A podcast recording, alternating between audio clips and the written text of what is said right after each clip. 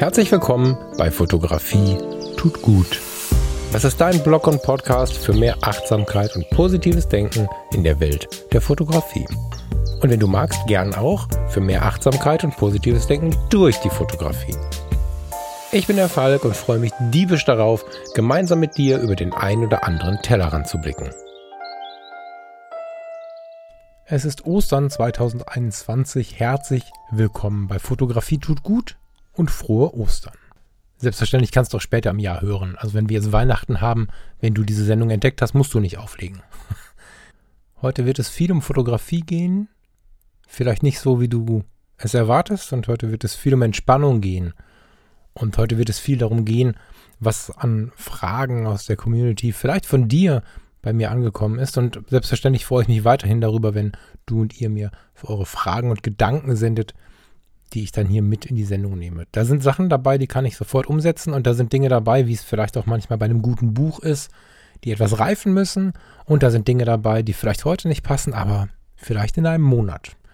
Vielen Dank nochmal dafür und vielen Dank für die Entspannung, die ich jetzt schon vor der Sendung habe, weil ich das Thema so gut finde.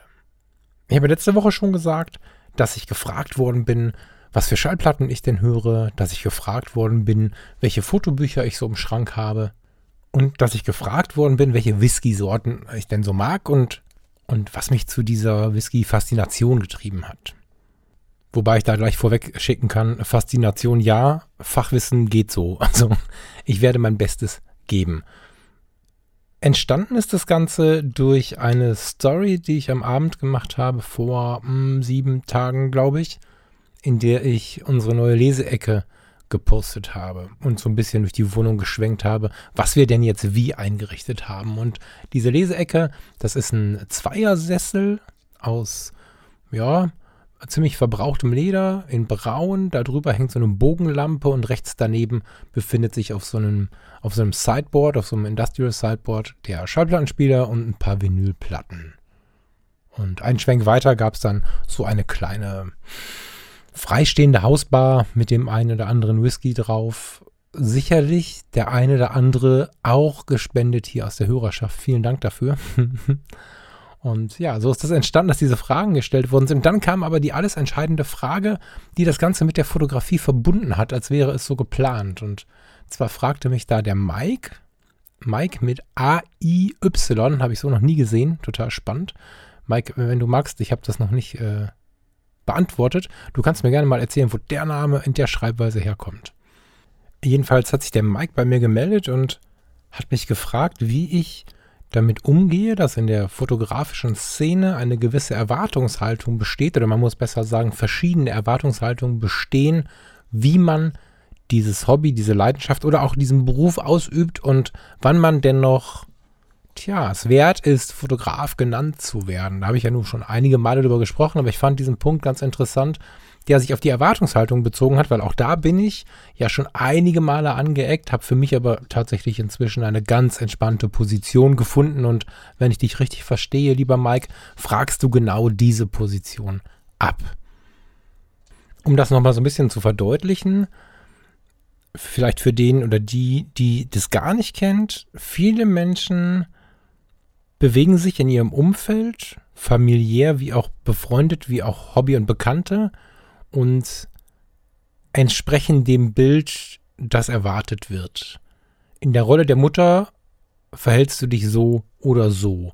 In der Rolle des Fotografen verhältst du dich so oder so. Und wir hören auch immer wieder in Podcasts, in YouTube-Kanälen, in Büchern, da lesen wir es, aber wir hören immer wieder aus der Szene, Fotografieren, fotografieren, fotografieren.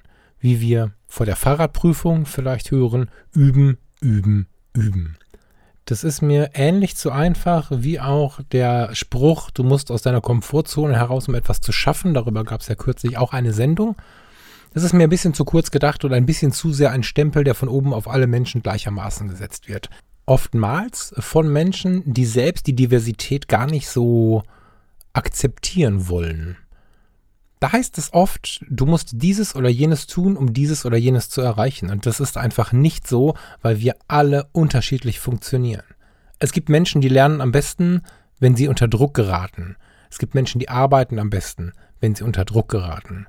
Ich lerne und arbeite gar nicht mehr, wenn ich unter Druck gerate. Und es gibt ganz viele Facetten dazwischen. Und deswegen auch an dieser Stelle mal wieder eine Sendung, die sich dafür einsetzt, dass wir uns und andere etwas, ja, differenzierter betrachten und auch ganz differenziert auf uns selbst eingehen.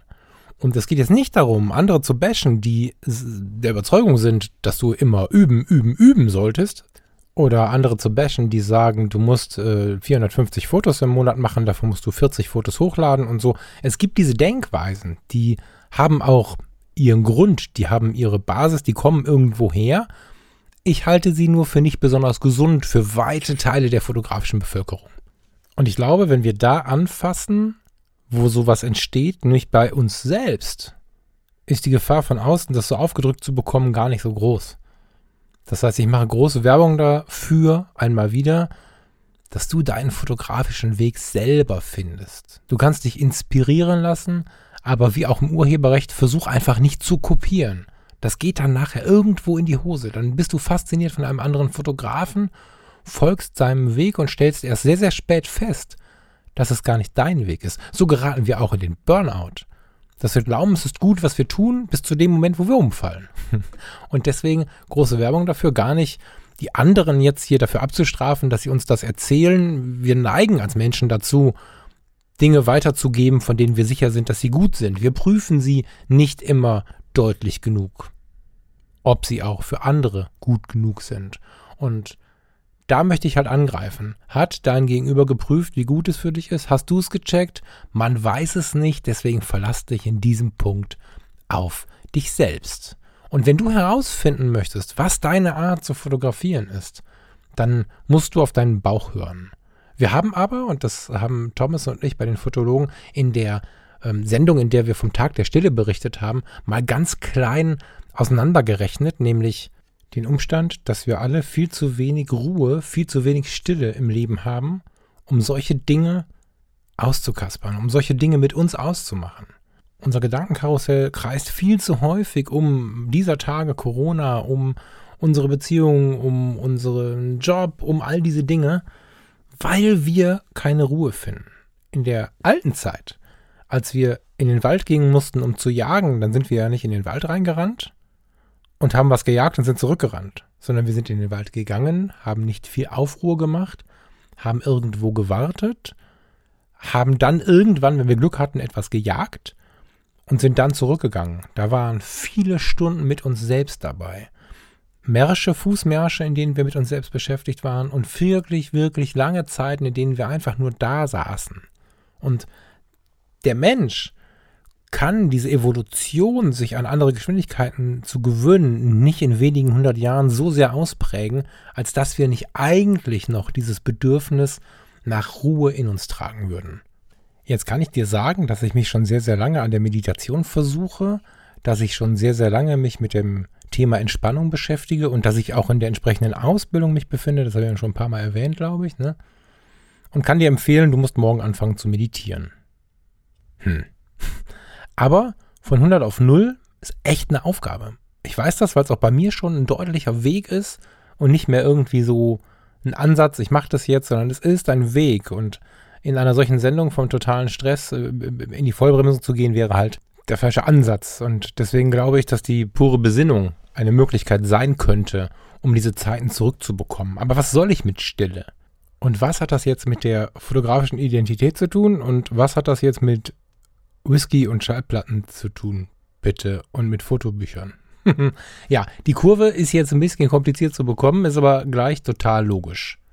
Wir haben ein Stereotyp des Fotografen im Kopf. Und vermutlich hast du einen anderen als ich im Kopf und wir alle haben ganz verschiedene Stereotypen von Fotografen im Kopf. Eigentlich entspricht das nicht der, der, der Begrifflichkeit Stereotyp, aber immer wenn du dich mit Fotografinnen und Fotografen unterhältst, stellst du fest, dass sie es anders erleben. Insofern, kleiner Tipp an der Stelle, wenn du mal unter Fotografen stehst und Fotografinnen, keine Ahnung, da stehen fünf Stative an einem schönen Motiv und ihr habt nichts zu erzählen, dann frag mal, wie sie sich den typischen Fotografen vorstellen. Das sind total spannende Ergebnisse kommen daraus. Der eine ist tatsächlich äh, bei dem Typen, der mir vom Mike auch beschrieben wurde, der jeden Tag sich mit der Fotografie beschäftigt, der jeden zweiten Tag mindestens fotografiert, der sehr in so einer Fleißaktion ist. Sehr handwerklich im Vollgas produziert. Der nächste hat einen Fotografen im Sinn, der einmal im Monat ein Bild macht, zehn Ursprungsbilder hatte, davon eins auswählt und sich mit dem weitere anderthalb Monate beschäftigt.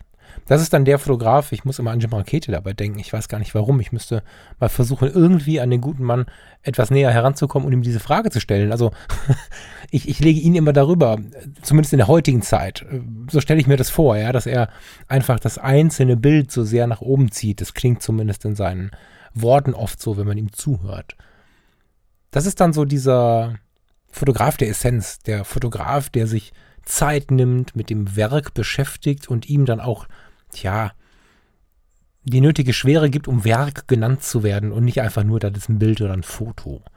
Und dazwischen gibt es ganz viele verschiedene Facetten, von denen die Menschen glauben, dass das der typische Fotograf ist. Und nicht selten im Leben bekommen wir eine dieser Facetten übergestülpt oder als Erwartungshaltung hingelegt. Das habe ich schon einige Male erlebt und Mike jetzt auch. Und er fragt halt, wie ich mich jetzt so loslösen konnte, weil ich ja relativ offen sage, ich fotografiere, wenn ich Lust habe zu fotografieren, wenn ich die Zeit dafür finde, wenn ich die Aufträge dazu finde und wenn es dann mal nicht so ist, ist es völlig in Ordnung. Weil ich die Fotografie ganzheitlicher betrachte, weil ich die Fotografie als eine große, breite Welt ansehe, die nichts, naja, nichts stimmt nicht, die wenig damit zu tun hat, die ganze Zeit nur zu fotografieren. Und was ich als fotografische Beschäftigung ansehe und auch viel, viel, viel betreibe, könnte gleichzeitig, da schließt sich jetzt der Kreis, die Methode sein, mit der du herausfindest, wo du dich positionieren möchtest.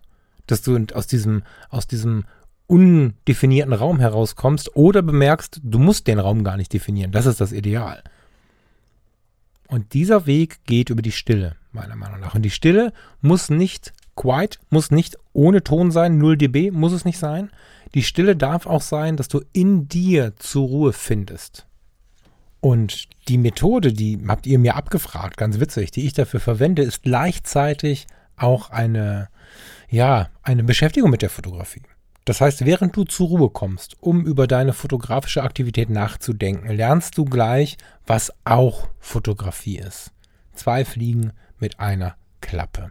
Und da kommt tatsächlich die Frage, da kommen die Fragen zum Tragen, die ihr mir geschickt habt und witzigerweise ein geplantes Format, was der Thomas Jones und der Patrick Ludolf und ich mal vorhatten, nämlich Schallplatte, Whisky, Fotobildband. Diese Kombination hatten wir mal vor, in einem Podcast oder in einem YouTube-Kanal zu vereinen und sind dann schlussendlich aber an diversen Planungsdetails gescheitert oder es war nicht die richtige Zeit. Da keiner von uns dieses Thema wieder aufgegriffen hat, freue ich mich, das heute mal tun zu dürfen. Wir machen das in einer etwas anderen Reihenfolge. Wir machen das mit dem Fotobildband, der Schallplatte und dem Whisky. Schön an, an dieser Sendung finde ich, dass äh, jeder an irgendeiner dieser Stellen vermutlich über den Tellerrand blickt und auf einen Bereich blickt, den er noch nie betrachtet hat. Hm, oder die meisten zumindest. Und auch das ist sicherlich ein Teil, der sehr wichtig und wertvoll ist für die Beschäftigung mit der Fotografie. Ich erlebe immer wieder, wenn ich zu Porträtfotografen komme, dass die Bücher rein voll sind mit Büchern über die Porträtfotografie. Naturfotografen haben die letzten Publikationen der GDT und anderen Naturfotoorganisationen an der Wand hängen und so weiter und so fort. Dabei halte ich es für so wichtig, dass wir fotografisch über den Tellerrand blicken und dass wir fotografisch verstehen, was auch die anderen machen, damit wir uns inspirieren lassen. So viele Fotos aus der Menschenfotografie sind von der Natur inspiriert und umgekehrt. Und das geht nur, wenn wir uns das Ganze ein bisschen ganzheitlicher betrachten. Also meine persönliche Meinung ist, wenn du dich nicht 100% wohlfühlst mit Fotografieren, Fotografieren, Fotografieren, dann lehn dich mal zurück, blocke mal diese Erwartungshaltung, wenn du die Menschen um dich herum hast und blocke sie vor dir selbst, falls du selbst die Erwartungshaltung vor dir hast und schau dich mal ein bisschen entspannt um. Entspannt umschauen heißt, du kannst eine Ausstellung besuchen, so denn die Situation uns das zulässt. Du kannst Fotobildbände anschauen, wenn du denn welche hast. Kleiner Pro-Tipp an dieser Stelle, du bist vielleicht Student, du bist vielleicht gerade finanziell nicht so gut drauf, dann gibt es bei Medimobs zum Beispiel und bei vielen anderen Portalen, bei eBay, Bildbände in erstaunlich günstigen Angeboten. Teilweise 2, 3, 4, 5 Euro. Und es ist so gut, sich damit zu beschäftigen. Ich persönlich bin aber nicht der Typ, der sich ein Bildband schnappt und dann irgendwie ihn aufklappt und an Ort und Stelle liest und der dann da drin versinkt. Ich brauche immer so ein bisschen das passende Umfeld dazu. Und deswegen beschäftige ich mich in dieser Sendung mit Bildbänden, Whisky und Schallplatten. Zu den Bildbänden. Ich habe lange überlegt, eben bevor ich auf Aufnahme gedrückt habe, wie ich das jetzt konzeptionieren soll. Und diese Frage gebe ich wie so oft auch mal wieder an dich weiter. Wir haben ja bei den Fotologen den Buchclub. Den haben wir jetzt schon eine ganze Zeit lang nicht gemacht. Und das ist ein Format, wo wir am Anfang besonders am Anfang überlegt haben, wie viel Sinn macht das, über ein Hörformat einen optischen, optisch zu betrachtenden äh, Bildband zu besprechen. Und der Buchclub hat Fans. Der Buchclub hat richtig viele Fans. Und da nicht alle, die hier zuhören, Doppelhörer sind, da nicht alle bei den Fotologen zuhören, überlege ich, ob ich das hier so ein bisschen mit rübernehmen soll, ob ich dieses Format, was ich eben angesprochen habe, ab und zu mal bringen soll. Und wenn du diese Sendung zu Ende gehört hast, kannst du mir gerne eine Rückmeldung geben, ob das eher langweilig war, ob das eher schön war, ob du es gut findest, mit mir auf meinem Lesesessel zu sitzen und mit mir über ein Bildband oder über die Schallplatte und den aktuellen Whisky zu sprechen. Das würde mich wirklich interessieren. Und es würde mich auch interessieren, in welchem Format. Weil ich kann ein Bildband mir auf den Schoß legen und mit dir über einzelne Bilder sprechen. Dann hast du zwei Möglichkeiten, diese Sendung zu konsumieren. Entweder du hörst es dir an, stellst es dir vor und wenn du angefixt bist, besorgst du dir den Bildband im Nachgang oder du hörst von der Sendung, holst dir den Bildband und blätterst quasi mit mir zusammen. Das ist so die eine Möglichkeit. Oder ich bespreche einfach grob oben drüber zwei, drei, vier Fotobücher, die ich so habe und lade dich einfach ein über meine Begeisterung oder auch Nicht-Begeisterung, dich mit ihnen zu beschäftigen oder auch nicht zu beschäftigen. Heißt, erste Möglichkeit, wir nehmen konkret ein Bildband zusammen in die Hand und sprechen über das, was ich sehe und du schaust mit oder schaust nach. Oder zweitens, ich empfehle einfach das ein oder andere Buch. Fände ich beides spannend und ich fände spannend, beides ab und zu mal zu wiederholen. Dann hätten wir mal auch ein festes Format hier bei Fotografie tut gut.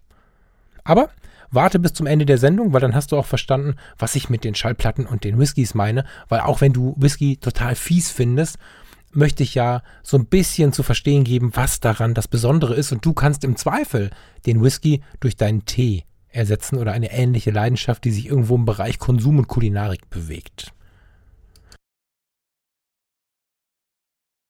So, jetzt haben wir 18 Minuten für die Vorgeschichte gebraucht. Jetzt werden wir mal konkret und kommen mal zum Fotobuch. Ich habe gerade angedeutet, dass ich das jetzt schon so ein Jahr nicht mehr so richtig in die Ruhe geschafft habe, um ein solches Fotobuch so zu konsumieren, als dass ich auch was davon habe, als dass ich davon etwas mit mir trage, als dass ich davon inspiriert bin für meine eigene Fotografie oder einfach nur, was den Blick aufs Leben betrifft. Auch das können Fotobücher, Fotobildbände natürlich geben. Fotobildbände sehe ich übrigens ganzheitlich. Ob das jetzt ein Reisebildband ist, ein Porträtbildband, ein Natur-Wildlife-Bildband, völlig egal. Und dieses Jahr habe ich, ja, etwas über ein Jahr, habe ich das nicht geschafft, weil die Wohnsituation nicht so war, als dass ich das hätte schaffen können. Wobei, äh, nein, ich hätte mir den Platz schaffen können, das habe ich aber nicht getan. Ich glaube fest daran, wie ich auch glaube, dass eine Kamera, äh, zumindest für meine Person gesprochen, mich inspirieren muss, wenn ich damit inspirierende Bilder mache oder machen soll, ist es auch so, dass mein Umfeld mich stark beeinflusst. Und wenn du in deinem Umfeld keine Ruhe findest, keinen Ort findest, an dem du dich inspirieren lassen kannst, dann funktioniert es wahrscheinlich nicht. Ich weiß, dass es Menschen gibt, die die Ausnahme bilden, wie immer. Ich persönlich kann das nicht und mache beste Erfahrungen damit, dass man sich seinen Raum schafft. Und immer wenn ich das jemandem empfehle, wenn ich einem meiner Freunde oder einem meiner Bekannten, bei denen ich etwas Ähnliches erlebe, nahelege, sich ihren Raum zu schaffen, bekomme ich begeisterte Rückmeldungen. Und da geht es nicht nur um den Hobbykeller, auch da ist das ein Thema, in dem man jetzt irgendwie seine, seine Hobelbank hat und, und sowas alles, sondern da geht es auch darum, dass man seinen Raum hat. Und der muss nicht unbedingt abgeschlossen sein von dem Partner oder den Kindern oder so. Man kann super gemeinsam einsam sein. Das ist total gut. Da bin ich ein riesiger Fan von, dass man auch zu zweit die Zeit für sich verbringt. Also in dem Fall dann mal nicht gemeinsam, sondern man ist beieinander, ist aber für sich. Was ich meine, ist sowas wie dieser Lesesessel, von dem ich jetzt bei Instagram ein bisschen was gezeigt habe. Mal schauen, ob ich ein Bild habe, wo ich ihn zum, zum Coverbild für diese Sendung machen kann. Dieser Lesesessel ist so ein, so ein Ort. Ist nicht der Ort, du brauchst vielleicht keinen Lesesessel, aber für mich war es jetzt der Ort. Es ist ein Sessel irgendwo zwischen stylisch, retro, vintage, gemütlich, geschichtlich. Es ist ganz viel drin. Ich finde, dass er ein ziemliches äh, Talent für Storytelling hat. Darüber hängt eine solche Bogenlampe, die ein ganz interessantes, warmes Licht wirft. Und neben mir stehen die Schallplatten und der Plattenspieler. Die Fotobücher sind am Esstisch an der Wand auf so einem Board und verschlossen hinter verschlossene Türen in den Schränken und bewusst nicht im Blickfeld von diesem Lesesessel oder zumindest nicht im direkten Blickfeld, damit ich nicht irgendwie das eine Buch auf dem Schoß habe und während ich noch drin blättere, denke, ach guck mal, da ist ja noch eins, ich möchte das andere mal sehen. Dann befürchte ich nämlich eine Aufmerksamkeitsspanne zu haben, wie so ein Erdmännchen, wenn es gerade Aufpassdienst hat. so ein Ort holt mich runter und ähm, es kann natürlich sein, dass es bei dir ein dicker, fetter Holztisch ist, auf dem du das Buch liegen hast. Und es kann sein, dass du die reine Natur brauchst und mehr eine Veranda oder einen entsprechend gestalteten Balkon brauchst. Es kann sein, dass du ein Oldtimer-Freak bist und äh, dich da immer auf eine Zeitreise begeben kannst, die dich zur inneren Ruhe bringt. Und dann liest du deine Bücher in deinem Oldtimer.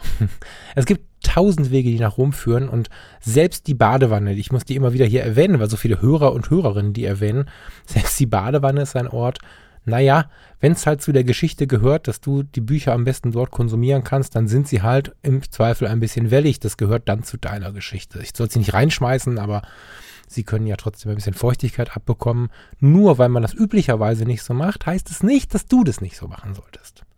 Ich setze mich unglaublich gerne auf diesen Sessel und den hatte ich nicht. Ich hatte nicht diesen Sessel, ich hatte nicht einen Ort, der mich inspiriert hat und der mich dazu bewogen hat, mich wieder damit zu beschäftigen. Es ist so, dass wir in die Wohnung eingezogen sind, nachdem wir sie lange gestaltet und renoviert und äh, was auch immer gemacht haben. Und die ersten Abende waren sehr, sehr faszinierend. Nachdem wir aus der Enge kamen, in der wir zufrieden waren, das ist nicht die Frage, aber in der wir uns halt nicht entfalten konnten. Wenn wir uns gestreckt haben, sind wir immer mit der Hand an irgendeine Kante gestoßen. Und nachdem das so war, sind wir in die neue Wohnung gekommen und ich habe völlig selbstverständlich nicht Alexa gefragt, welches Lied sie gerade spielt. Das ist manchmal sehr, sehr praktisch, aber ich habe wie selbstverständlich am Abend eine Schallplatte aufgelegt. Und wir haben nicht wie vorher den Fernseher angemacht, um irgendwie uns beschallen zu lassen. Wir haben ganz bewusst gekocht. Wir haben ganz bewusst am Tisch gegessen. Wir haben ganz bewusst Schallplatten gehört, über die Texte gesprochen. Wir haben uns ein Buch genommen, der eine ein Roman, der andere ein Fotobuch. Und irgendwann saß ich auf meinem Lesesessel und habe in einem Fotobildband geblättert, den ich vor anderthalb Jahren geschenkt bekommen habe und noch nie offen hatte. Und dann war die Schallplatte zu Ende und ich habe wahrgenommen, okay, krass, die Schallplatte ist zu Ende. Dann hat noch weitere zehn Minuten die Platte am Ende dieses Knister, Knister, Knister, Knister, Knister, Knister, dieses, kennst du vielleicht? Und, und irgendwann dann bin ich aufgestanden, gar nicht genervt und habe die Platte umgedreht.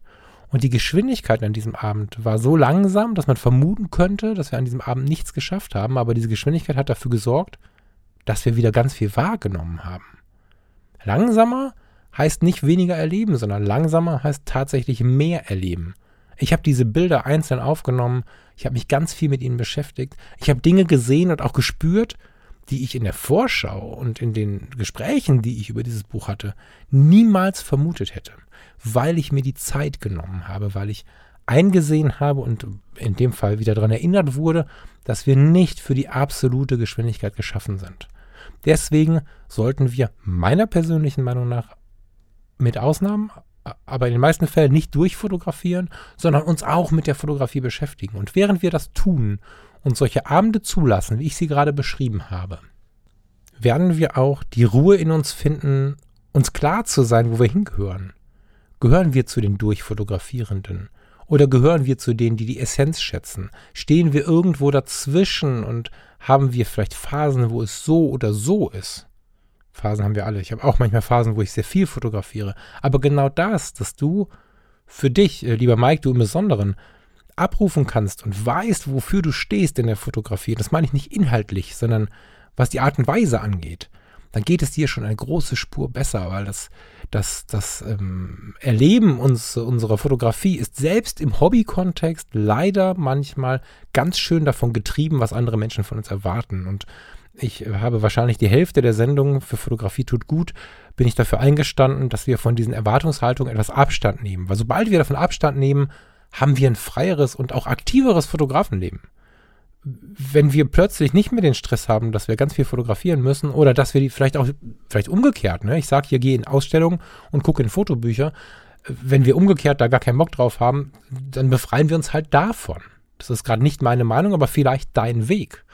Und wenn wir uns davon frei machen, wenn wir versuchen, uns davon frei zu machen und zulassen, dass wir es tun, wie es ja unserer Natur entspricht, dann schaffen wir plötzlich viel mehr als zu der Zeit, wo wir uns gemüht haben, genug zu sein.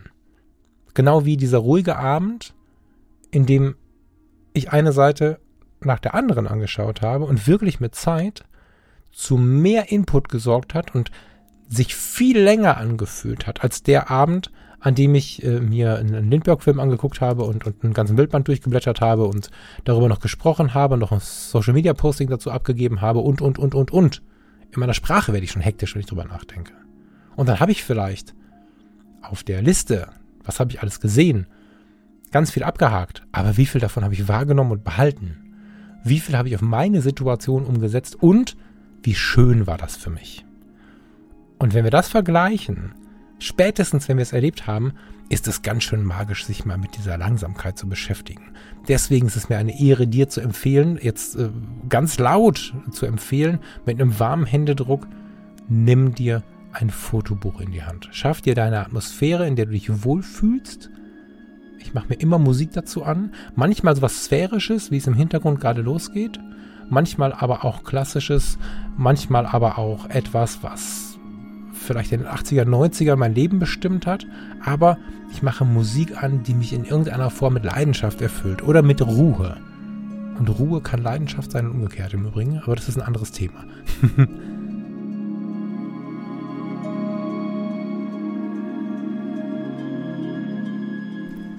zu dieser Musik, die ich mir anmache, zu dieser Schallplatte oder zu dieser sphärischen Musik, wie sie jetzt gerade läuft, mache ich mir ein schönes Licht an nicht immer das vernünftigste Licht. Ich bin nicht zu analytisch beim Betrachten von Bildbänden, sondern das, was mich inspiriert. Und in meinem Fall ist es ein sehr warmes Licht. Und ich komme ein bisschen runter. Und je nach Lust, Tageszeit und Wetter habe ich dazu irgendein nettes Getränk. Das kann Whisky sein, da sprechen wir gleich drüber. Das kann aber auch ein Tee sein. Das kann ein Kaffee sein. Kann Kakao sein, insbesondere wenn es dann Herbst und Winter wird. Es kann im Sommer auch mal einfach eine Schorle sein. Aber solche Dinge sind wichtig. Solche Dinge werden von uns oft abgestraft als Nebenschauplätze, als nicht so wichtig, erst die Arbeit, dann das Vergnügen und so. Ich glaube, mit Vergnügen ist viel besser an die Arbeit zu denken und selbst wenn es die Arbeit ist, ganz große Anführungsstriche rechts und links, uns mit der Fotografie zu beschäftigen. Für mich persönlich vermischt sich das eh alles miteinander. Es gibt nicht mehr die Arbeit und die Freizeit und so, aber wir haben dieses Denken ja ganz oft noch im Kopf. Und anstatt jetzt ein Buch zu durchblättern, weil ich bin tatsächlich auf eure Antworten gespannt, ob ihr das cool finden würdet oder nicht, greife ich jetzt mal nach und nach ins Regal und erzähle dir einfach mal, was hier so steht bei mir. Und fange jetzt nicht mit den Klassikern an. Also es muss nicht zuerst Peter Lindbergh sein, auch wenn ich das Buch, die Bücher extrem gut finde. Nehme ich vielleicht mal die in die Hand, die du vielleicht nicht so kennst, die du vielleicht, wenn du zu Besuch wärst, in die Hand nehmen würdest, weil du sie vielleicht noch nie gesehen hast in den letzten Monaten, ja, waren wir relativ beschäftigt mit den Zugvögeln. Zumindest wenn wir, also du und ich, ihr und wir, genauso viel spazieren wart wie wir, war es ziemlich faszinierend zu beobachten, über welche Breite auf dem Kalender die Zugvögel losgeflogen sind. Von den ersten, die sich getraut haben, bis zu den Nachzüglern ist eine ganze Menge Zeit vergangen, sodass schon gefühlt bald darauf die ersten wieder zurückkamen. So hatten wir auf vielen, vielen Spaziergängen diesen Moment, in dem du stehen bleibst und diese großen Wildgänse oder Kranich Züge über deinem Kopf bewunderst und denkst, wow, da hinten ist noch ein Schwarm und noch ein Schwarm. Und wenn du vielleicht ein Fernglas dabei hast oder ein Teleobjektiv, ist es super schön, diese Vögel zu beobachten, weil sie fliegen hintereinander her, sie fliegen in Formationen, sie überholen sich, sie schauen sich an. Ganz, ganz faszinierend. Und eins meiner liebsten Bücher tatsächlich im Schrank ist das Buch über den Kranich. Ist ein Fotobuch von Klaus Nigge und Klaus Schulze-Hagen. Ach, Entschuldigung, Karl Schulze-Hagen. Und das Buch habe ich locker über zehn Jahre. Auf dem Einband, das hat mich damals schon fasziniert, findet sich eine, tja, also wenn sie digital ist, das habe ich noch nie nachgeforscht, das soll ich mal tun. Wenn sie digital ist, eine Hoch-ISO-Aufnahme, insbesondere für die damalige Zeit. Wenn es analog fotografiert worden ist, muss es ein wahnsinniger Film gewesen sein. Jedenfalls sieht man Kraniche bei Nacht. Man sieht, dass diese Aufnahme nicht, die ist nicht allglatt. Sie ist alles andere als scharf. Sie ist alles andere als farbneutral, aber genau das macht sie aus. Und dieser Bildband hat mich damals so fasziniert. Ich fing gerade wieder an, mich in die Naturfotografie einzufuchsen. Das letzte Mal, bevor ich es dann wieder aufgegeben habe. Und habe sie im Buchhandel gesehen und mitgenommen. Und das habe ich nicht getan, weil mich die Kraniche schon immer wahnsinnig faszinieren, sondern weil ich festgestellt habe, dass ich gar keine Bindung zu diesen Vögeln hatte. Und das hat mich total irritiert, weil mein Fachwissen, also wenn man das so nennen kann, ne, ich meine jetzt das, was wir in der Schule, also das, das gezielte Wissen auf den Kranich, was ich aus der Schule hatte, so mein Schulwissen über den Kranich war inhaltlich schon super interessant. Ich wusste, dass sie in Familienverbänden leben. Ich wusste, dass sie sich binden. Ich wusste, dass sie ein total spannendes Sozialleben haben. Ich wusste, dass der Kranichzug sich über viele, viele tausend Kilometer hinzieht und ganz viele andere Details, die diesen Vogel ausmachen. Ich wusste, dass er das Wappenlogo der Lufthansa ist. Ich wusste ganz viel, aber ich habe es nicht gespürt und habe mich folglich für ihn noch nicht so richtig interessiert. Und es gab sogar Zeiten und Jahre, in denen ich etwas genervt war, wenn der Freund, die Freundin, wer auch immer stehen blieb und sagte, ach guck mal, Kraniche. Und ich dachte, ja, Kraniche, toll. Hm, so. Und dann hatte ich dieses Buch in der Hand und war so fasziniert. Und dieses Buch hat mir nicht nur fotografisch einiges geschenkt, weil ich fotografisch, hm, wie soll ich sagen, ich war begeistert davon, was ich über dieses Medium Fotografie, über den Kranich lernen und sehen durfte ohne dass jedes Foto fotografische Perfektion aufweist. Das ist, Stand der Zeit, super gut alles, aber ich bin ein bisschen losgelöst geworden von diesem High-End-Denken, was heute von Instagram gelenkt und von all diesen anderen sozialen Medien gelenkt, in uns liegt. Es muss nicht das aalglatte, perfekte Bild sein von dem Kranich, als dass ich einen Herztopfen bekomme und über diesen Vogel nachdenke. Und es muss nicht eben dieses Bild sein, was dazu führt, dass ich jetzt beim Kranichflug stehen bleibe und völlig fasziniert und entspannt bin, wenn ich diese Vögel über mir ziehen sehe. Das haben andere Bilder gemacht. Das haben Bilder mit Seele gemacht und die sind in diesem wundervollen Bildband. Und das ist einer der Gründe, warum ich Bildbände so unfassbar schätze und wichtig finde. Auch eine gute Reportage im Fernsehen ist gut. Es gibt ganz tolle neue Netflix-Formate, die wirklich, wirklich beeindruckend sind. Und ich rede nicht von den Krimis und so, kann man auch mal machen. Ich rede von den Dokus. Aber auch da vermischt sich das Ganze schnell. Wenn du aber da sitzt, mit deinem Getränk, mit deiner leisen Musik, mit der Stimmung des Abends, mit der Ruhe, in die du kommst, über diese ganzen kleinen Helferlein, die eigentlich keine sind, die nur Atmosphäre sind, dann ist es manchmal das eine Blatt, was du umgeschlagen hast, was dich wahnsinnig fasziniert. Bei mir ist es ganz oft so, und dieses Fotobuch, diesen Fotobildband, habe ich aus einer, ja, kurz eine Faszination über das Cover mitgenommen und war dann völlig geflasht, als ich dann zu Hause angekommen war. Und zu dieser Zeit hatte ich auch meinen Lesesessel.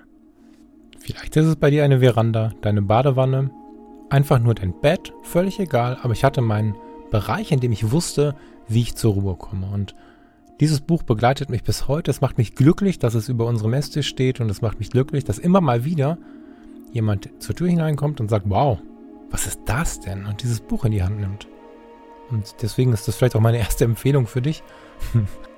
schau dir dieses Buch mal an oder schau dir ein Buch an, das du vielleicht auf den ersten Blick gar nicht angeschaut hättest. Aus einem Genre, was dich vielleicht im Moment gar nicht so sehr betrifft oder mit einem Inhalt, von dem du glaubst, dass es vielleicht gar nicht interessant ist. Das ist ganz intensiv, was du dabei lernen kannst.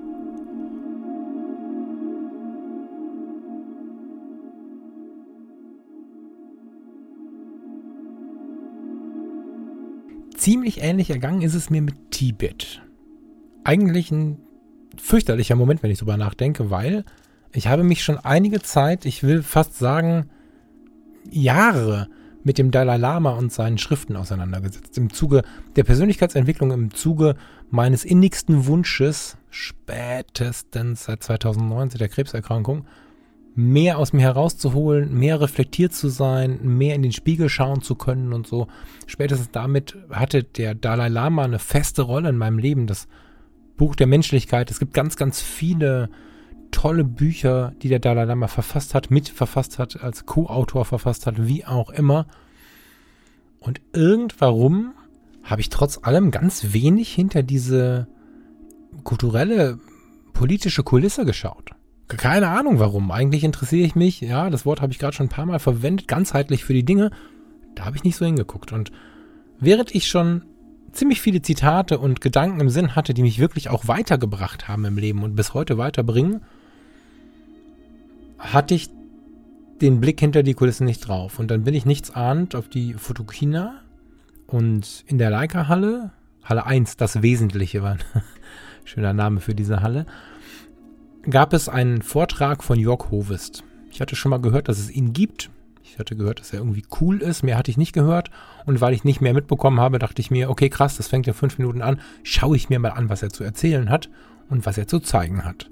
Und Jörg Hovest hat damals auf der Fotokina sein Bildband 100 Tage Amazonien vorgestellt. Ziemlich faszinierender Typ, ziemlich inspirierender Typ. Spannendes Buch, spannendes Thema, extrem spannende Fotografien. Und so habe ich die Fotokina verlassen mit dem festen Wunsch, ein bisschen mehr mitzubekommen. Ich wollte mir dieses Buch kaufen und ich wollte mehr mitbekommen von diesem Menschen. Und bei der Beschäftigung mit ihm habe ich mir dann ein ganz anderes Buch gekauft, nämlich 100 Tage Tibet, das Versprechen. Und das habe ich jetzt gerade auf dem Schoß. Das könnte ich auch gerne mit dir mal durchblättern, wenn du Lust dazu hast. Das müssen wir mal schauen, wie wir es machen, ob wir es machen. Das Buch hat mich wahnsinnig, wahnsinnig, wahnsinnig fasziniert. Jörg Hovest war früher Modefotograf, Fashionfotograf, stylischer Typ, hatte irgendwie alles, was man so haben will. Stereotyp des Fotografen übrigens, ja. War erfolgreich, schöne Frauen, tolle Autos, so. Und hat in seiner Laufbahn die Möglichkeit gehabt, den Dalai Lama kennenzulernen. Wie? Er liest sich aus dem Buch, aus diversen Berichten und Reportagen zu dem Thema. Da gehe ich gerne drauf ein, sollte ich diese Episode machen, in der ich mit dir über dieses Buch im Detail spreche und äh, mit ein bisschen Geduld und Ruhe durch diese Seiten blättere. Spannend dabei ist, dass er ihn kennenlernen durfte und sich dabei offenbarte, wie sehr diese Welt, in der der Dalai Lama groß geworden ist, Tibet, verändert hat in den letzten Jahren, so weit verändert hat politisch, dass der Dalai Lama flüchten musste. Er lebt schon sehr, sehr lange nicht mehr im Tibet. Und Jörg Hoves hat ihm versprochen, auf einem kleinen Zettel, den er ihm zugesteckt hat, dass er sich fotografisch mit dieser Welt auseinandersetzen wird. In Klammern muss ich dazu sagen, es ist nicht erlaubt. Klammer zu. Und dass er den Menschen das Tibet zeigen möchte, das mit dem Dalai Lama verbunden ist, obwohl es das nicht sein soll. Ich möchte die Geschichte gar nicht aufdröseln.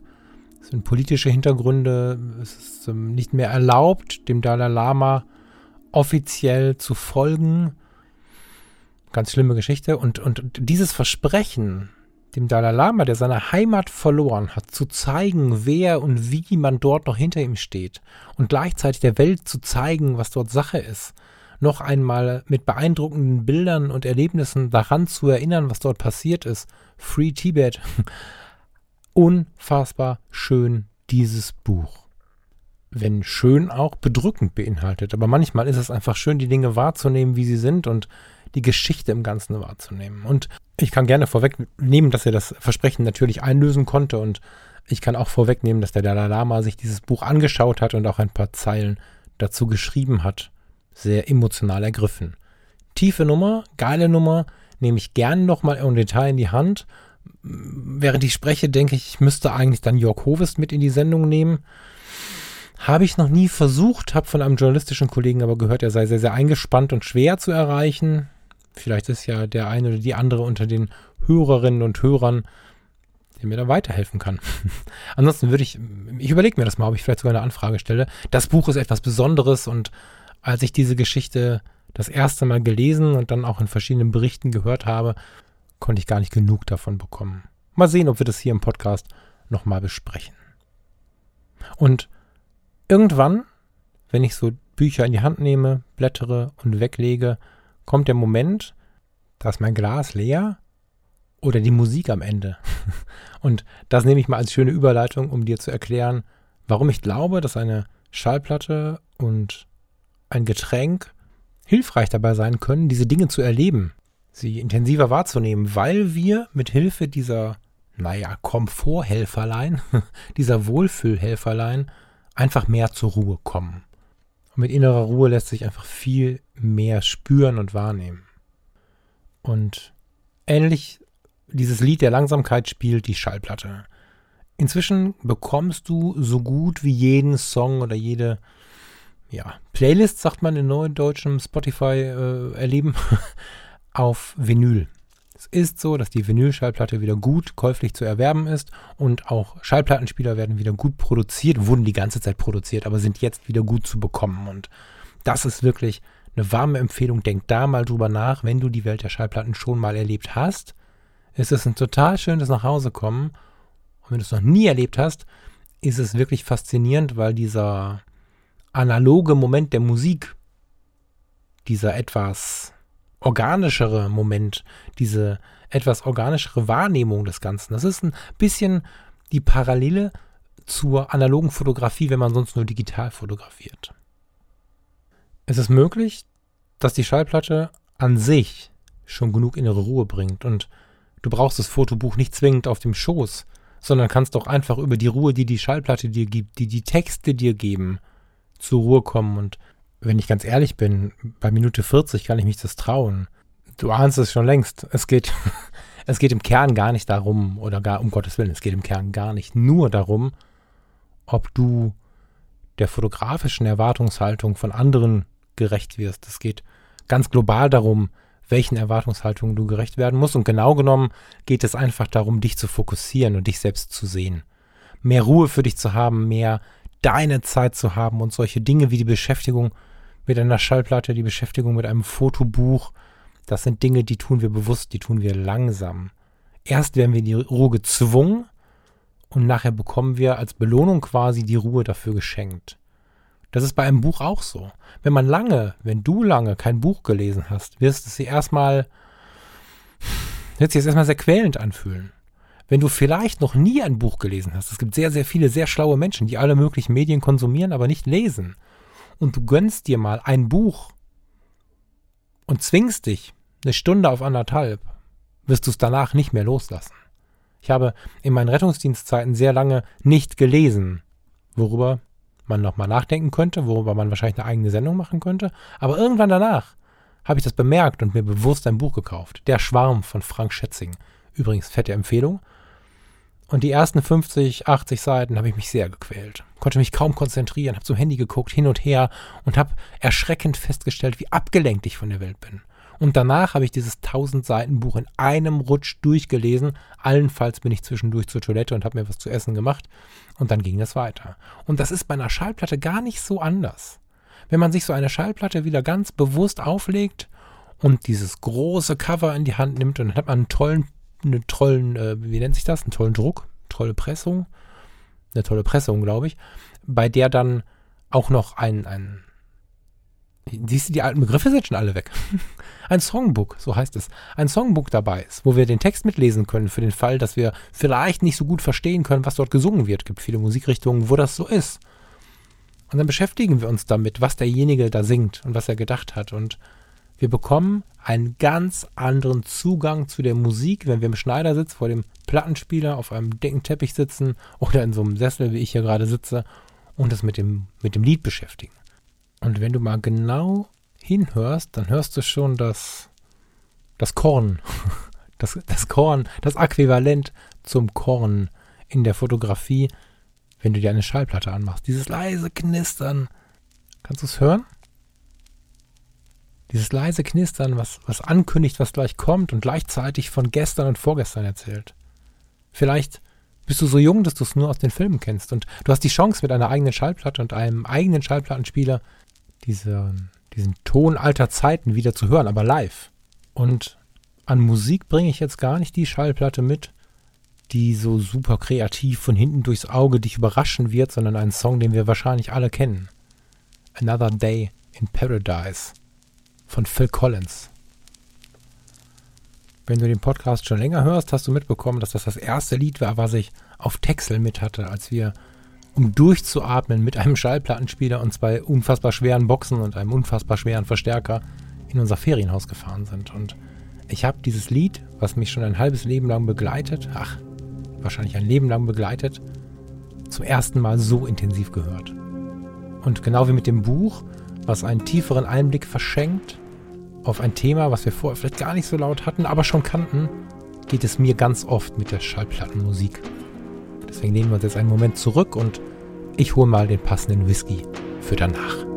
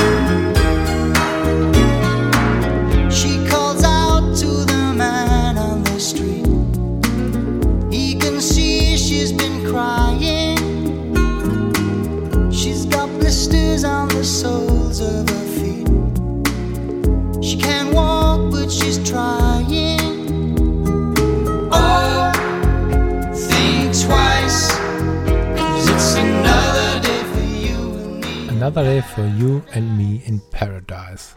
Wahnsinn. Ich habe mir jetzt und ich habe dir jetzt ein Glas Whisky mitgebracht und bin gespannt, ob du ansatzweise verstehst, wo meine Faszination herkommt. Und ich sag's nochmal, ich bin kein Profi, ich bin weit weg davon, ein Profi zu sein, aber ich mag es sehr und umso mehr ich mitbekomme und umso mehr ich lerne, umso interessanter finde ich diese Welt des Whiskys irgendwie ist der Whisky auch mit dieser stoischen Gesellschaft verbunden, mit der ich mich ja schon eine ganze Zeit beschäftige. Aber das ist, glaube ich, nur in meinem Kopf. Das ist, da gibt es keine direkte Verbindung. Whisky ist aber ein Getränk, welches trotz hoher Volumenprozentinhalte, also es gibt durchaus Whiskys, oder ich besitze Whiskys zwischen 40 und 46 Prozent Volumenalkohol. Es verführt 0,0 zum Saufen. Es ist kein Getränk, was ich mir auf einer Party reinschrauben würde, wenn ich an Party denke, wenn ich an Strand, Beachparty oder vielleicht Poolbar oder was auch immer denke, dann ist es äh, rum. Aber Whisky lädt nicht ein zum Saufen. Wenn man zusammensitzt und lange Nächte quatscht und sich immer mal wieder ein Glas Whisky einschenkt, kann es natürlich trotzdem sein, dass die Zunge leicht wird und dass man ein wenig lockerer spricht, wenn man sonst vielleicht eher geschlossen ist mit seinen Worten, verschlossen ist mit seinen Inhalten. Aber Whisky lädt nicht zum Saufen ein. Es ist ein klares Genussgetränk und die Story einer jeden Destillerie, teilweise auch das Storytelling, muss man ehrlicherweise sagen, ist schon Teil dieser, dieser Wohlfühlidee, die aus diesem arme Leute Getränk erwachsen ist wenn man ehrlich ist und wenn man ein gutes Whisky-Tasting besucht, ist das Erste, was man lernt, dass Whisky ein Getränk war, welches betäuben sollte in schlimmen Zeiten, in Zeiten, in denen man hart, härtestens arbeiten musste, um ein paar Brote und ein leckeres Getränk für die Familie zu besorgen. Meine Neugier auf das Thema Whisky ist geweckt worden während eines faszinierenden Whisky-Tastings, welches ich geschenkt bekommen habe. Wir sollten uns alle vorstellen und ich habe gesagt, ich bin der Falke und ich habe keine Ahnung von Whisky und ich hab, weiß auch gar nicht, wie es mir schmeckt, aber ich freue mich hier zu sein und das, das war der Beginn einer, einer kleinen, naja, Liebe will ich noch nicht sagen, dafür habe ich noch zu wenig Ahnung, aber ich liebe es langsam Zusammenhänge zu verstehen und ich liebe es immer mal wieder etwas Neues empfohlen zu bekommen und ich liebe es zu bemerken, wie viele Geschmackswelten sich außerhalb von Jack Daniels noch, äh, also wie viel es noch zu entdecken gibt. Das war mir vorher gar nicht klar, dass du, dass du wirklich unfassbar viele einzelne Geschmacksnoten in so einem Whisky hast und dass es nicht nur irgendwie was ist, was brennt, sondern es ist mal sehr rauchig, es ist mal ganz ohne Rauch, es hat Fruchtnoten. Und ich rede da jetzt nicht von ganz kleinen Nuancen, die du irgendwann mal wahrnehmen kannst, wenn du auch dran glaubst, sondern jeder, der sich kurz darauf einlässt, ich versuche es immer mal wieder in meinem Umfeld, bemerkt krass, das ist ja viel leckerer, viel intensiver und viel weniger scharf als ich gedacht habe. Zumindest einige Whisky-Sorten. Und deswegen, wenn du jetzt bei mir im Wohnzimmer sitzt und wir zusammen gerade diese Schallplatte gehört haben und uns die Fotobücher angeschaut haben, ich bringe dir erstmal den meistverkauften Whisky der Welt mit. Nicht, weil ich irgendwie Standard anschleppen möchte und weil ich irgendwie keine Achtung davor hätte, dass du zu Besuch bist. Das ist schon auch ein besonderer Whisky. Ich mache das, weil es der, also meiner Meinung nach, der beste Einstieg in die Welt des Whisky ist. Ich bringe dir einen Glenfiddich mit.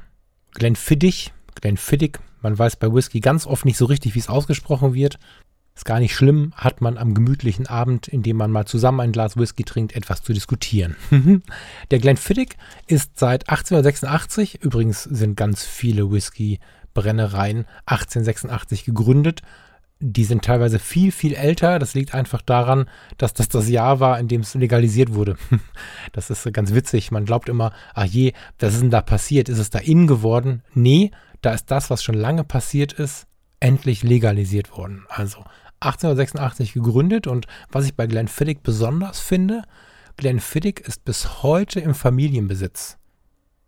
Die meisten Whisky-Brennereien gehören heute großen Konzernen an, Konzerne, die sich auch mit dem Whisky beschäftigen, keine Frage, aber es ist so wie in vielen Branchen so, dass dann doch eine große Gleichschaltung vorhanden ist, die sich sicherlich bemüht, den Charakter des einzelnen Produktes zu erhalten und auch die Geschichte hochzuhalten. Bei Glenfiddich ist es so, dass die Brennerei bis heute im Familienbesitz ist. Ich liebe den Grünen, den Zwölfjährigen. Ich liebe ihn, weil er aus meiner Kindheit schon so ein bisschen erzählt. Er wurde viel verschenkt. Ich habe das mal gesehen, diese tolle grüne Flasche mit dem Hirsch drauf. Ähm, dieses Logo mit dem Hirsch kommt daher, dass sich die Brennerei im Tal der Hirsche befindet, auf der Speyside in Schottland. Und diese Verbindung aus meiner eigenen Kindheit und der Geschichte, die ich total spannend finde, der alten Familiengeschichte, führt dazu, dass ich ihn irgendwann wieder in die Hand genommen habe und mich dann ein bisschen mehr mit denen beschäftigt habe und festgestellt habe, Einmal, weil ich es gelesen habe und weil ich nach dem Probieren und nach dem Probieren mit anderen Menschen zusammen, weil ich festgestellt habe, dass es der schönste Whisky ist, um dem Menschen den Whisky nahe zu bringen. Und wenn wir kurz in Geschlechterrollen schlüpfen, ist es ja dann hin und wieder doch so, dass die Frauen sagen, nee, das ist mir zu scharf. Nee, ist er nicht. Und wenn der Glenfiddich dir als Mann oder als Frau völlig irrelevant zu scharf ist, dann tust du mal so einen großen Eiswürfel dazu. Es gibt solche Eiswürfel, die in der, in der Whisky-Welt gibt es sogar einen Namen für, habe ich jetzt gar keinen Plan, siehst du, bin ich wieder schlecht vorbereitet. Es gibt große Eiswürfel, die haben so das Volumen von drei, vier kleinen normalen Eiswürfeln. So einen packst du dir mal auf so einen Glenfiddich drauf. Ja, man darf Eiswürfel verwenden. Es gibt großen Streit in der Szene darum, ob man Eiswürfel verwenden darf oder nicht. Ich bin ein großer Freund der modernen Ansicht. Ja, man darf das, wie man auch Regeln brechen darf in der Fotografie. Und wenn du den Glenfiddich mit einem großen Eiswürfel versorgst, dann hast du erstmal mehr Glenfiddich, hast länger was davon. 40 Prozent werden dann auch ganz gut verteilt in, in das Wasser, was jetzt langsam dazu schmilzt. Und mit jedem Moment, in dem dieser Eiswürfel sich mit dem Whisky verbindet, wird der Whisky nochmal sanfter. Er ist eh schon sehr sanft, wird nochmal sanfter. Du kannst nochmal intensiver na sagen wir nicht intensiver, sagen wir mit mehr Frieden herausschmecken, was er so an, an Geschmacksnoten in sich trägt und wie ich finde, einen tollen Einstieg bekommen, ein tolles Verständnis dafür bekommen, dass Whisky auch, auch weich geht, auch lecker geht. Der Glenfiddich, insbesondere wenn er ein bisschen weggeschmolzen ist oder wenn er auch mit, wenn du, wenn du jetzt so sehr an dem Eisgedanken hängst oder es äh, so sehr gelernt hast, dass man das nicht macht, kannst du natürlich auch ein bisschen Wasser eingeben. Spätestens das trägt auch jeder Whisky-Kenner mit. Wenn du Wasser dazu gibst, ob es jetzt vom Eiswürfel kommt oder nicht, dann wird er sanfter. Dann schmeckst du plötzlich so eine Süße raus. Dann schmeckst du so ein bisschen Frucht raus. Unklar welche, aber man, man, so ein bisschen Frucht ist mit drin. Dann kommst du irgendwann in Richtung Karamell, Malz und vermutest so ein ganz sanftes, holziges Etwas. Ohne dass es rauchig wird. Oder ohne dass es zu rauchig wird. Und es ist total toll, mit so einem Whisky in der Hand darüber zu philosophieren. Was schmecke ich denn hier? Vorher, was rieche ich denn hier? bei, ich muss gestehen, bei den Weinkennern habe ich mich mein Leben lang ein bisschen gewundert, was sie da machen. Obwohl ich Wein sehr mag, habe ich diesen Zugang nie gefunden und es ist kein Lästern. Ich bewundere das, wenn die Menschen so viele verschiedene Geschmäcker aus einem Wein herausschmecken können. Bei einem Wein gelingt es mir nicht oder ich habe die falschen Weine getrunken bisher. Bei einem Whisky gelingt es mir sehr wohl. Und da kann ich die Faszination nachvollziehen. Auch das ist übrigens witzigerweise wieder sehr stark Achtsamkeit, weil du sitzt dort, riechst, versucht wahrzunehmen, trinkst, nein, falsch, nimmst den Whisky in den Mund und lässt ihn auf der Zunge liegen und versuchst wahrzunehmen, was da Sache ist. Und diese Eiswürfel-Idee hat noch den Gag dabei, dass du am Anfang ein gefühlt anderes Getränk trinkst, als es denn am Ende der Fall ist. Und wenn du, wie ich auch, nicht das totale, super nerdige Fachwissen hast, also nicht sagen kannst, ach klar, das ist der Whisky, der schmeckt danach oder danach, dann hast du das Internet voll mit Beschreibungen der einzelnen Whisky-Sorten und kannst dir, wenn du eine neue Flasche hast, diesen Whisky hinstellen, kannst entweder versuchen, es selber zu schmecken und zu riechen, kannst vorher lesen oder dich nachher abgleichen mit dem, was du geschmeckt hast und kannst dich wirklich intensiv damit beschäftigen. Es ist nicht Saufen, es ist die Beschäftigung mit einem tollen Glas, ja, eines Produktes, was lange gebraucht hat, um fertig zu werden, um diesen Zustand zu erlangen, in dem du es jetzt schmeckst. Der Glenfiddich, den ich jetzt hier empfehle, hat zwölf Jahre, 40% Volumenalkohol und ist meiner Meinung nach damit der leckerste. Es gibt von fast jeder Whisky-Sorte verschiedene Jahreszahlen, es gibt verschiedene Mischungen. Ich bin auch ein großer Fan zum Beispiel des, des Gegenproduktes. Wobei das, sich, das ist Quatsch, es ist kein Gegenprodukt, aber Lafroig, das ist die Brennerei, ist sehr rauchig unterwegs mit seinen Whiskys und damit noch lange nicht so sanft wie der Glenfiddich. Aber das kann ich auch gut leiden und das ist eine Frage meiner Stimmung. Im Winter, wenn es kalt ist und, und wenn es urselig ist draußen, finde ich den Lafroig zum Beispiel viel interessanter als den Glenfiddich. Jetzt, wo es gerade langsam wärmer wird, die Wetter milder werden, dann liebe ich den Glenfiddich.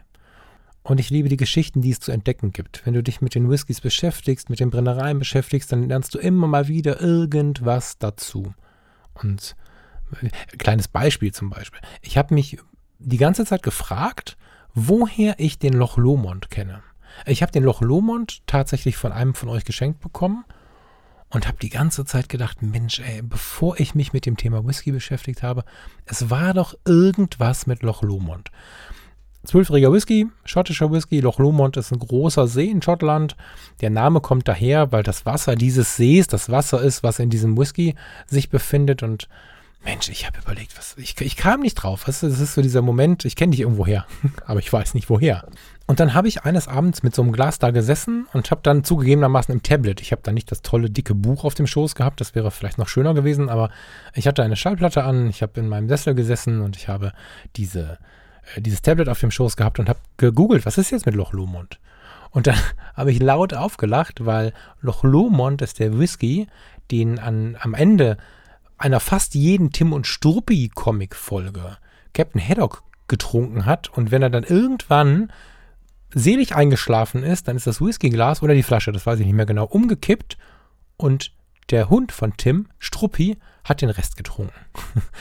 immer und immer wieder in den Folgen kommt dieser Loch Lomond vor. Und ich als Kind null Verbindung zu diesem Thema, zu, zu Whisky. Woher? Hab mir irgendwie irgendwas abgespeichert, was mich dann über Wochen und Monate überlegen hat lassen, woher kenne ich diesen Whisky? Und das sind diese Querverbindungen, die ich übrigens, um jetzt nochmal kurz eine laute Werbesendung für die Achtsamkeit zu machen, diese Querverbindungen, die ich so sehr liebe, wenn man die Dinge nicht einfach nur sieht, trinkt, isst, hört, sondern sich mit den Dingen beschäftigt und versucht, sie ganzheitlich wahrzunehmen, das ist ganz faszinierend, was es sich für Querverbindungen finden lassen. Und ich habe jetzt festgestellt, Tim und Struppi, eine alte Faszination von mir, meine ganze Kindheit wurde das Ganze ähm, begleitet. Oder ich wurde in meiner Kindheit von diesen Figuren begleitet, von Tim, Struppi, Captain Haddock, Schulze und Schulze, Professor Bienlein. Wenn du das nicht kennst, google das jetzt. Und ich habe festgestellt, ich habe noch ein so ein Heft. Und ich habe die anderen Hefte alle abgegeben und habe mich da jetzt tatsächlich dann mal sehr drüber geärgert, bei aller Liebe dazu, alte Entscheidungen nicht anfechten zu wollen. Muss ich jetzt unbedingt gucken, irgendwie an Tim und Struppi-Bände zu kommen. Das, ähm, Wahnsinn. Und dieses von, von A nach B nach C nach D, ja, wir, wir fingen an mit dem fotografischen Stereotypen, kommen von dem irgendwie über das Fotobuch und die Schallplatte zum Whisky und jetzt zu einem Comicband, den ich gerne wieder, es gibt 10, 12 Folgen nur, gerne wieder vollständig hätte. So. Und das ist das, was ich so sehr liebe, wenn man sich mit den Dingen wirklich beschäftigt. Und ganz am Ende steht dann wieder die Fotografie.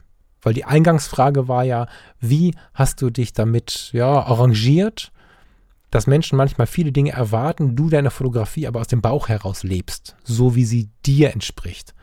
Das funktioniert, weil ich mich erlaube, mich nicht nur mit der Fotografie zu beschäftigen. Ich möchte kein Fachidiot sein und Achtung, ich bezeichne niemanden so, der sich nur mit der Fotografie beschäftigt. Das ist nicht böse gemeint. Aber ich möchte, ach, der Begriff ist echt böse, ne? Ich lösche den mal nicht weg, weil das wird mir wehtun, wenn ich das jetzt hochlade. Das ist zum Beispiel ein unüberlegter Gedanke. ähm, ich möchte mich nicht nur mit einer Sache beschäftigen. Ich bin unfassbar neugierig im Leben. Und Fotografie bedeutet Neugier und sich zu erlauben, sich in der Fotografie breit aufzustellen, fotografische Genres abzureiten, auch mal andere Genres auszuprobieren, auch mal ein Buch in die Hand zu nehmen. Das ist der erste Schritt dazu, sich weiter zu interessieren, weiter umzuschauen, vielleicht bei einem Fotobuch nicht auf die Idee zu kommen, eine Schallplatte anzuhören, aber vielleicht kommt man auf die Idee, wie wird denn so ein Buch gebunden? Es gibt so viele Dinge, die im Leben interessant sind und was die eigentliche Message dieser Sendung hier heute ist, beschäftige dich breit mit den Themen.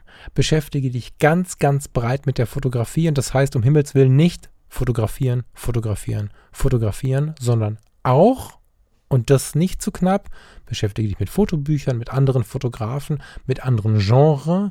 Schau dir als People-Fotografie, äh, schau dir als People-Fotograf die Kraniche an. Schau dir als Wildtierfotograf mal die, die Bildbände von Peter Lindbergh an und schau, was hinter den Kulissen, über den Tellerrändern, was da so los ist. Und dann lass dich ruhig treiben. Nimm dir die Schallplatte, das Buch, das Glas Whisky und den alten Sessel und dann genieß das Leben. Und stell dir bitte, bitte nicht immer die Frage, was wollen die anderen von mir. Guck erstmal, was du von dir willst und das genießt du dann. Und dann wird diese Frage, mit der wir eingestiegen sind, immer leiser und leiser und leiser und die Antwort wird immer selbstverständlicher.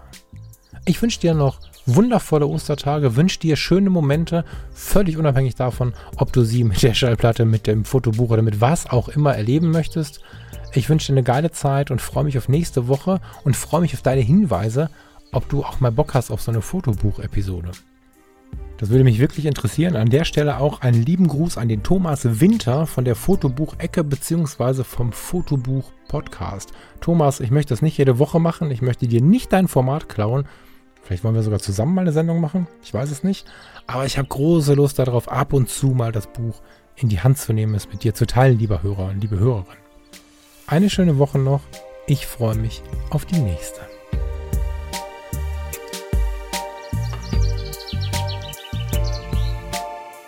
Und als Postskriptum hätte ich noch eine Idee, wie du mir weiterhelfen könntest. Zwei Ideen, um genau zu sein. Auf der einen Seite kannst du mir helfen, sichtbarer zu werden mit diesem Podcast, indem du, so du Apple-User bist, meinen Podcast bei Apple Podcasts bewertest. Apple Podcasts hat das Ranking so eingestellt, dass wenn mehr Leute gut bewerten, der Podcast besser gesehen wird. Und das führt mich gleich zur zweiten Bitte. Es gibt hier unter uns relativ viele Hörerinnen und Hörer, die gar keine Fotografen sind, gar keine Fotografinnen sind oder es gerade erst werden, weil sie den Podcast entdeckt haben. Das finde ich wunderschön und ich höre immer und immer wieder die Aussage, dass dieser Podcast auch außerhalb der fotografischen Welt gut ankommt. Aber er ist per Titel und auch was die äh, Rubrik und so angeht, natürlich in einer Nische unterwegs. Und um ihn ein wenig aus dieser Nische herauszubekommen, müsste ich entweder das Gesamtkonzept und den Namen ändern, das möchte ich nicht, oder du als Hörerin oder Hörer hilfst mir, diesen Podcast ein bisschen zu verbreiten. Vielleicht sogar mit dem Schwerpunkt bei den nicht fotografierenden Menschen. Darüber würde ich mich mega freuen. Und jetzt lass dich wirklich in Ruhe, wünsche dir noch schöne Ostertage oder wenn du später hörst, noch eine geile Zeit. Bis bald hier bei Fotografie tut gut. Ciao, ciao.